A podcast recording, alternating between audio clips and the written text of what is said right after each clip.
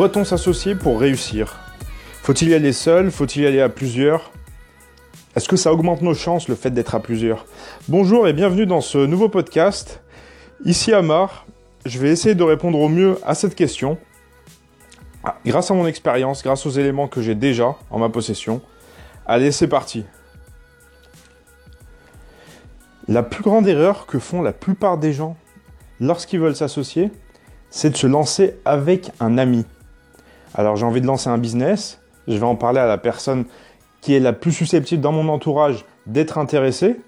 Et on y va, c'est parti, c'est beau, tout est rose, c'est magnifique. On va, créer le, le prochain Microsoft. Mais moi j'ai envie de vous poser une petite question. Pourquoi est-ce que vous voulez vous associer Pour faire plaisir à quelqu'un de votre entourage Parce que vous avez besoin de soutien moral? Pourquoi? Si on s'associe, si on lance un business à plusieurs, c'est parce qu'on a besoin d'une compétence, c'est parce qu'on a besoin de fonds, d'argent de la part de son associé. On ne s'associe pas pour l'amitié, on s'associe pour les compétences, on s'associe pour, les besoins de l'entreprise qui est une entité qui est différente de vous. Disons que je veuille vendre du soutien scolaire à domicile. Alors moi, qu'est-ce que je sais faire? Par exemple, moi, je sais donner des cours de maths euh, on va dire jusqu'au niveau collège, jusqu'au niveau lycée. Allez, on va aller jusqu'au niveau lycée. Je sais donner uniquement des cours de maths jusqu'au niveau lycée, de la maternelle jusqu'au lycée. Pour créer un organisme de soutien scolaire, je vais avoir besoin de quelqu'un qui va vendre ce soutien scolaire. Si je ne sais pas vendre moi-même, il faut que j'aille chercher un vendeur. Et si j'ai un ami à moi qui sait aussi donner des cours de maths, il sait faire du soutien scolaire en mathématiques euh, du niveau maternel jusqu'au niveau lycée, est-ce que je vais avoir besoin de lui pour démarrer l'entreprise? Si je n'ai aucun client et j'ai besoin de vendre, non, on va se retrouver tous les deux dans le même bateau sans aucun client. Si on est deux vendeurs et on sait faire que ça, vendre, de quoi est-ce qu'on aura besoin? On aura besoin d'un prof qui sait donner, qui sait faire du soutien scolaire à domicile, du, en mathématiques, du niveau maternel jusqu'au niveau terminal. Vous voyez un peu ce que je veux dire? L'entreprise, c'est euh, une relation business, c'est une relation qui est complètement différente d'une relation amicale. Un excellent ami, une très bonne personne avec qui on passe de super moments, peut être un très très mauvais associé. Un très très mauvais associé et le business va couler. Pourquoi? Parce que vous n'aurez pas distingué le business et l'amitié. Si je vous dis PayPal, est-ce que ça vous parle? Est-ce que ça vous dit quelque chose, PayPal? PayPal, bon, c'est une énorme société, tout le monde la connaît. Euh, la plupart des gens l'ont au moins utilisé une fois dans leur vie. Il y en a qui aiment, il y en a qui aiment pas. C'est une énorme société qui s'est vendue à 2,6 milliards de dollars il y a quelques années. Et PayPal, c'est une histoire d'association, justement. Qu'est-ce qui s'est passé? Il y a un gars qui s'appelle Peter Thiel qui a créé cette société, PayPal. Et un jour, il a eu un concurrent concurrent très très féroce. Vous le connaissez sûrement si vous voulez vous lancer dans l'entrepreneuriat parce que tout le monde le prend un peu comme, euh, comme une référence. Est-ce que c'est bien, c'est pas bien? C'est pas à moi de le dire. Tout le monde le connaît. C'est Elon Musk. Elon Musk, le géant. Qu'est-ce qu'il a fait, Peter Thiel, donc le créateur de la société PayPal? Il avait un concurrent qui faisait exactement la même chose, Elon Musk.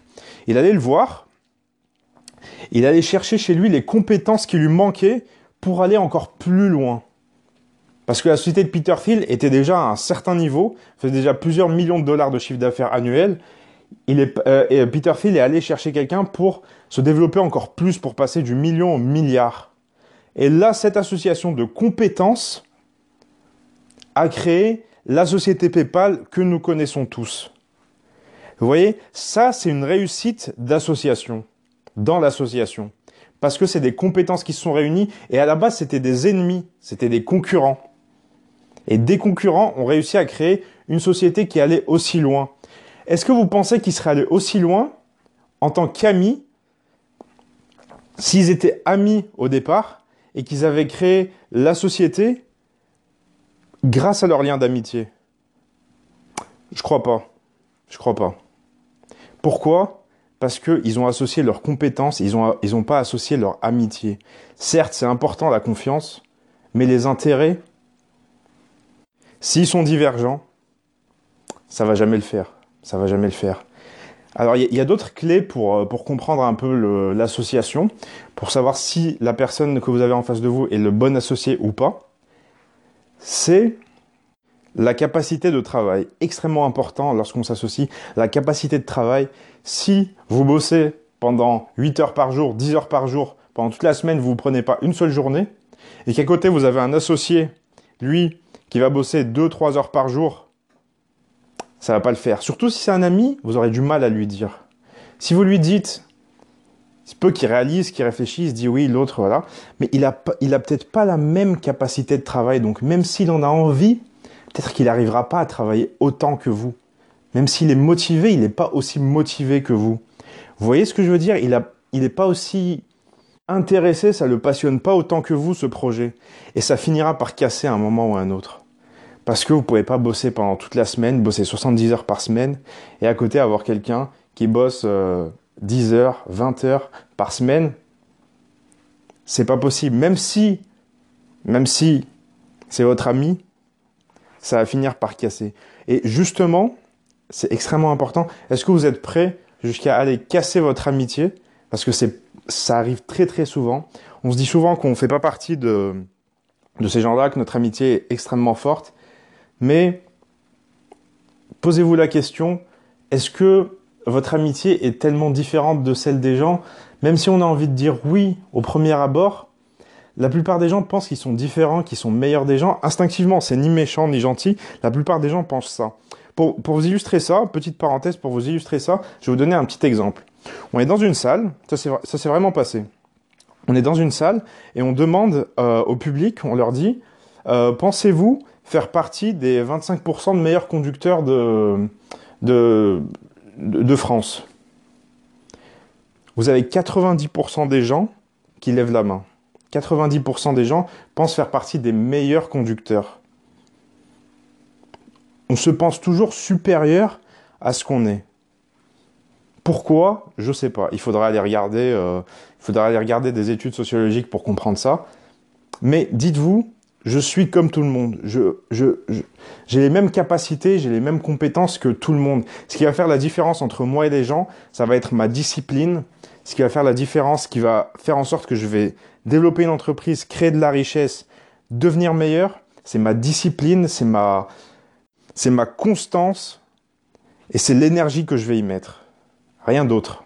Rien d'autre. Il n'y a personne qui est né avec le savoir. Il n'y a personne qui a la science infuse. J'espère que ce podcast vous aura plu. En tout cas, moi j'ai adoré le faire. J'espère qu'il vous aidera. Sur ce, je vous souhaite une excellente journée comme d'habitude. Allez-y à fond, donnez-vous à fond.